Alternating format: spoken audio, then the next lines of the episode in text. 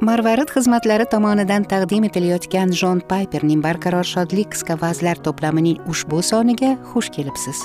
Shunga o'xshash ilhomlantiruvchi manbalardan foydalanish uchun google play do'konidan marvarid ilovasini yuklab oling yoki www marvarid org sahifasiga tashrif buyuring. Biz marvarid xizmatlarida buyuk to'lovning marvaridi ya'ni rabbimiz iso masihni hayotingizning eng buyuk xazinasi sifatida bilib olasiz deya umid qilamiz va bu uchun ibodatda bo'lamiz.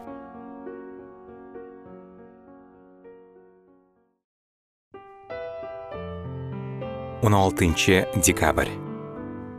Xudoning eng muvaffaqiyatli chekinishi.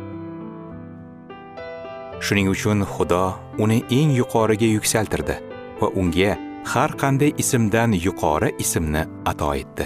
Toki isoning oldida yeru osmondagi va yer ostidagi borliq jon tiz cho'ksin.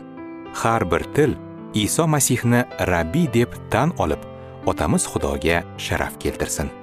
Filippiklarga maktub 2 bob 9dan 11gacha oyatlar. Mavlud masihning tug'ilishi xudoning eng muvaffaqiyatli chekinishining boshlanishi edi.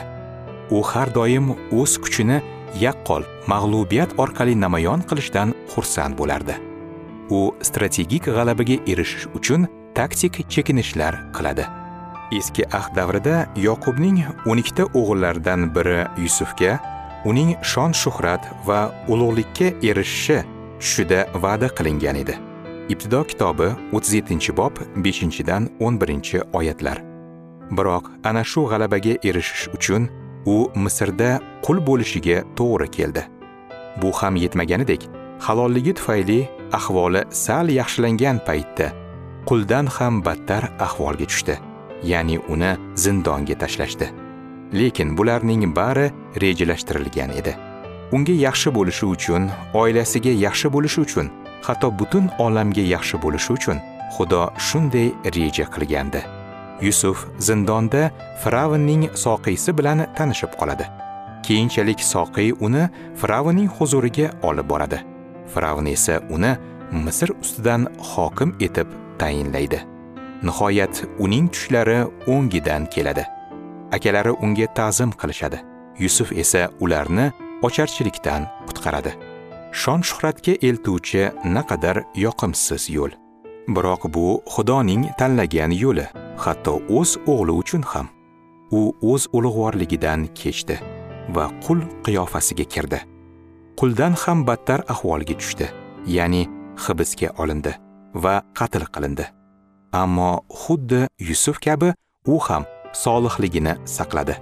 Shuning uchun xudo uni eng yuqoriga yuksaltirdi. Va unga har qanday ismdan yuqori ismni ato etdi. Toki isoning oldida yeru osmondagi va yer ostidagi borliq jon tiz cho'ksin. Filippiklarga maktub 2 bob 9 10 oyatlar. Xudo biz uchun ham xuddi shu yo'lni tanlagan. Agar biz rimliklarga maktubning 8 bob 17 oyatda aytilganidek u bilan birga azob cheksak bizga ham ulug'vorlik va'da qilingan. Yuqoriga olib boradigan yo'l pastdan boshlanadi. Oldinga olib boradigan yo'l orqadan boshlanadi. Muvaffaqiyatga eltadigan yo'l esa belgilangan ilohiy chekinish orqali bo'ladi. Bu yo'l har doim xuddi omadsizlikdek ko'rinadi. Ammo yusuf va iso bu mavludda bizga nimadir o'rgatadigan bo'lsa u mana bunday bo'ladi. Shayton hamda gunohkor insonlar yomonlik qilmoqchi bo'lishsa xudo uni yaxshilikka aylantiradi. Ibtido kitobi 50 bob 20 oyat. Siz hadiksiragan azizlar dalda olasiz. Sizni cho'chitgan bulutlar buyuk shafqat va baraka bo'lib boshingizga yog'adi.